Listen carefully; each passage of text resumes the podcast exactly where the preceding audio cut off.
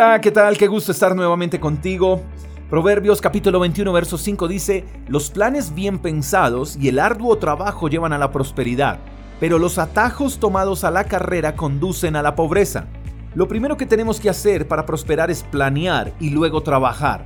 Y atajos para prosperar hay muchos, hay oportunidades que se nos presentan a diario, donde nos prometen prosperidad en corto tiempo y no podemos olvidar que la Biblia dice que lo fácil viene acompañado de maldad. Querido amigo, ¿quieres prosperar?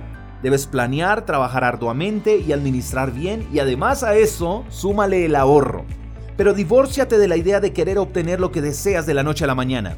La Biblia es clara y no se equivoca. Dice que cuando tomamos atajos, esos atajos nos conducirán a la pobreza. En pocas palabras, mi querido amigo, los atajos te dejarán peor de lo que puedas estar hoy.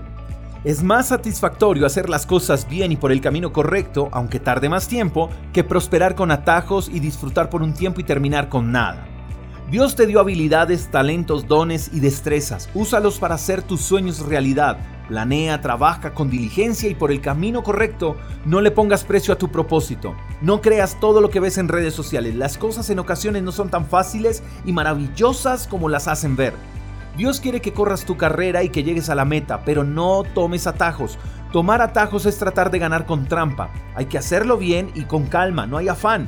El peligro de tomar atajos es que vas a terminar lastimado, pisoteado, humillado y además humillando a otros. Y lo más triste es que de nada sirve que al final obtengas un trofeo, pero que al terminar la carrera no encuentres con quién celebrar. Los atajos para prosperar solo ofrecen ilusiones, porque siempre ofrecen mucho, te dan poco y al final te quitan todo. Tienes una idea, un sueño. Planea, sé diligente y sobre todo, sé paciente. No hay afán, no se trata de quién llegue primero, se trata de que la prosperidad perdure para siempre. Y eso se logra rechazando los atajos y seguir el camino correcto. Espero que tengas un lindo día, te mando un fuerte abrazo, hasta la próxima. Chao, chao. Gracias por escuchar el devocional de Freedom Church con el pastor J. Echeverry. Si quieres saber más acerca de nuestra comunidad, síguenos en Instagram, arroba Freedom Church Call. Hasta la próxima.